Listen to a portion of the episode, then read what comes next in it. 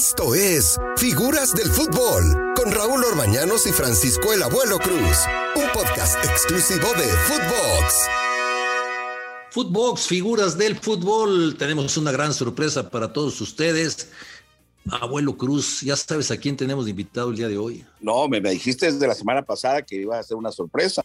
Pero sorpresón, Manuela Puente. Bravo, bravo, qué bonita sorpresa, qué bonita sorpresa, Raúl. ¿Cómo estás, Manolo? Qué gusto saludarte. Gracias eh, por tomar, por tomarnos eh, la llamada, por estar con nosotros. No, y gracias a ti, Raúl, y sobre todo conectarme con el abuelito, caray. ¿eh? Qué grata sorpresa, Raúl. Muchas gracias. Nos vamos a divertir, Manolo. Oye, Yo empiezo, Raúl. Mira, ¿sabes qué? a ver, venga. Yo tengo muchas cosas que preguntarle al maestro, porque es mi maestro, Manolo. Gracias. Toda una institución. ¿Sabes que ahorita estaba leyendo algunas notas de Manolo? Debutó en el Club de Fútbol Monterrey. Así es. Sí, señor. 1964 yo ya tenía, iba a cumplir dos, iba, no, estaba to- todavía en, en diálogo mi papá y mi mamá. Nací en el 66, pero eh, Estabas chavo, estabas Eh. chavo todavía. ¿qué recuerdos te trae ese momento, Manolo? 1964. Así es, efectivamente. Así debuté en el Monterrey haciendo mis pininos. En ese entonces tenía yo 18 años. 18 añitos. Eh, estudiaba, ¿Estudias en el TEC, no, Manolo? En el TEC, sí, entré al TEC, ¿verdad? Ahí me interné, estuve internado en el TEC y este y obviamente pues el, eh, acuérdate que el Monterrey entrenaba precisamente en las Sí. instalaciones del TEC, que estaba pues, atravesando la cuadra del TEC. Entonces me quedaba perfecto. Y ahí me ini- inicié mis pininos. Pues tú también, abuelo, los dos. Ahora sí que son tocayos de debut. Siempre me lo he querido traer a Manolo al Monterrey. Manolo es un sinónimo de éxito, de, de- buenas, este, de buenos valores. Manolo, te admiro mucho.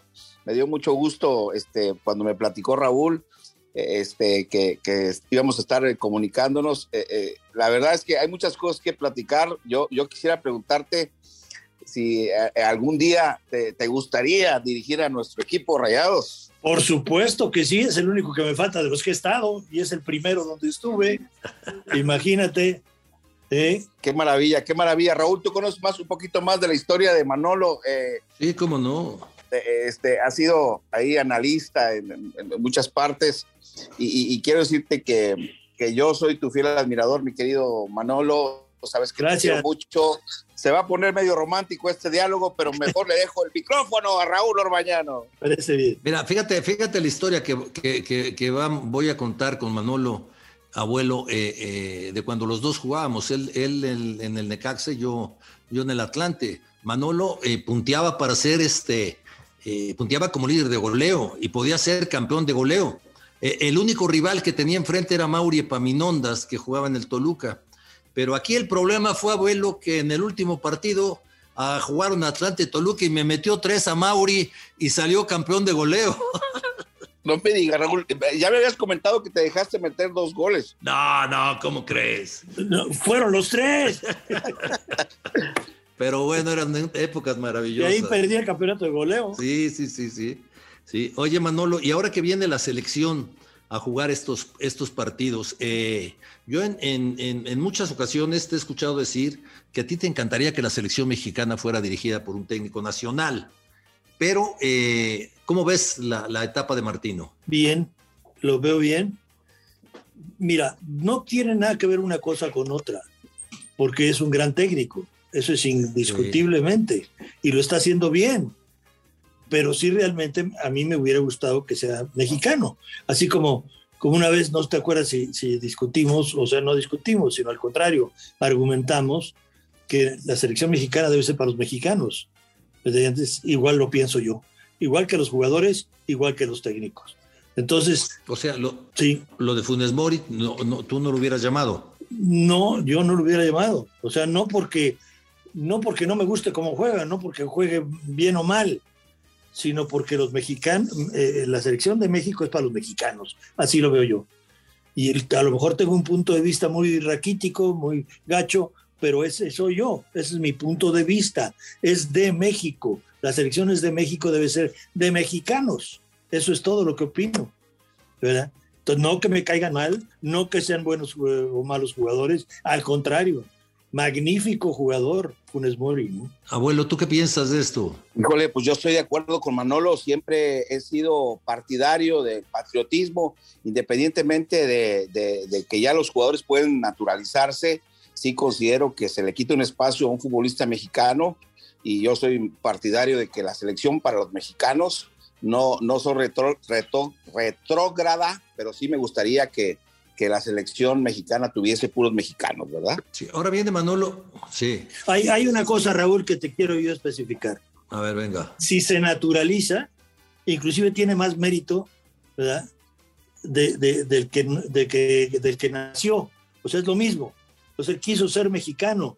Y eso es un honor para nosotros los mexicanos y hace honor para él. O sea que yo creo que si es naturalizado, yo estoy feliz de la vida. Así debe ser. Ahora, una cosa, Manolo, vienen tres partidos muy importantes, muy importantes porque si se saca los nueve puntos, pues yo creo que ya estamos casi calificados hasta con siete. Pero aquí se presenta una, una situación muy especial. Viene Jiménez y viene Funes Mori. Sí. ¿Tú qué harías? Mira. Sí. ¿Funes Mori es naturalizado? Sí, sí, sí. ¿O no? ¿O no se naturalizado? Sí, sí. Ah, no. Entonces, entonces es mexicano. Pero además. ¿Pero a quién pones a jugar? Ah, no, bueno, espérate, no me pongas en ese problema.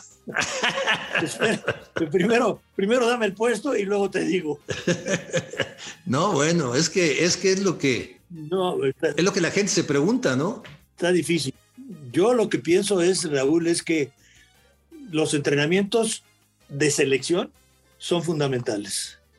Entonces, a ver quién responde mejor en los entrenamientos. Y yo me decidiría ahí.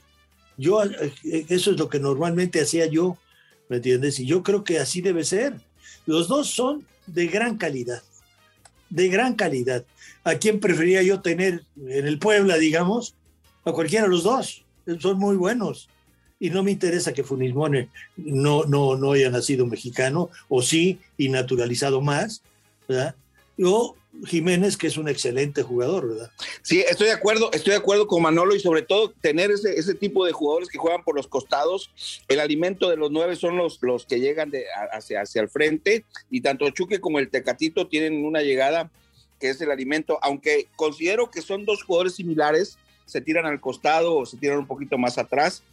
Este, a mí me gustaría jugar con Raúl Jiménez adelante, nada más pero bueno, el, el, el, el, experto en esto es Manolo y obviamente está, está padre con los dos nueves. Ahora, Manolo, la, abuelo, a ver, ahí les va esta. Fíjense lo que, lo que yo, yo diseñé en mi cabeza. Viene Canadá y viene Honduras en el Estadio Azteca. Tenemos un equipo donde puedes poner por fuera, puedes poner por fuera al Tecatito y puedes poner por fuera al Chucky. Puedes poner a Edson Álvarez a jugar con Herrera del medio campo. ¿Y no podrías, Manuel, poner a jugar juntos a Funes Mori y a Raúl Jiménez en el Azteca? Depende del equipo contra que juegue, pero normalmente sí, ¿por qué no? Claro que sí, con dos centros delanteros no sería la primera vez que, jugara eh, una, una, selección con dos centros delanteros naturales. Yo, a mí me tocó varias veces jugar, este, por ejemplo, eh, ¿cómo se llamaba este centro delantero? Que éramos pareja, fuimos, ¿Eh? En, en, el, en, en, la selección de, de, no, de, 98 llegaste a intentar con dos centros delanteros jugando juntos, ¿no? Claro, sí, claro. Este, no veo por qué no deba ser, ¿me entiendes? Y yo creo que dos centros delanteros ofensivamente te pueden rendir mejor, sin duda. Abuelo. Aparte vas a, tienes que ganar aquí en, México, Raúl, son dos partidos. Eh, sin menospreciar a, la, a, las otras selecciones, pero que, creo que México debe imponerse en su condición de, de, de, local. Sí, es que lo que dice Manolo tiene razón, o sea, hay que verlos cómo vienen y, y, y, bueno, ahí tomarás una decisión. A mí me encantaría verlos juntos, me encantaría porque mandaría un mensaje, Martino, de vamos a ser ofensivos en el Azteca, pero es un técnico que siempre juega con su 4-3-3 y no le mueve, Manolo. Sin duda, pues eso es lo malo, ¿no? Yo pienso que todos los sistemas son buenos sabiéndolos aplicar y entonces hay que intentar de todos. El 4-2-4 eh, eh, se me hace fabuloso también. Tenemos buenos medios, fuertes, los dos pueden ser contenciones muy buenos, ¿verdad? Y luego tener cuatro ofensivos este, con dos centros delanteros sería excelente, con dos extremos abiertos. Pues también hay para eso en México. Y yo creo que, yo, 3-2-5, en fin, todos los sistemas aplicándolos razonablemente son buenos. El, el, objetivo es qué jugadores pongo en cada sistema. Eso es lo que, lo que, lo que yo pienso que se debe hacer, ¿no? Sí, tienes que, tienes que sacar los puntos aquí, esto es una realidad. Pero, eh, Manuel, independientemente de ganar los partidos, hace mucho tiempo, hace mucho tiempo que una selección aquí, aquí en México, no tiene una buena actuación en eliminatorias y convence a su gente. O sea, siempre andamos ahí, que un puntito acá, que otro puntito acá.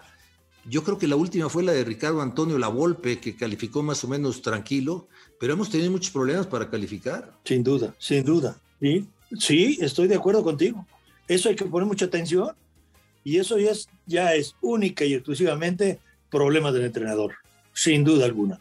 Y, este, y él debe saber apreciar que está jugando en México, que está lleno el Azteca y aunque esté lleno el Azteca, está lleno las televisoras viendo a México, ¿verdad? Entonces, eso es lo que se tiene que dar cuenta y que hay que ganar. Hay que ganar y bien. Bueno, pues esta fue la primera parte de una plática con Manolo Lapuente aquí en Footbox, Figuras del Fútbol. Esto fue Figuras del Fútbol con Raúl Orbañanos y Francisco Javier el Abuelo Cruz, podcast exclusivo de Footbox.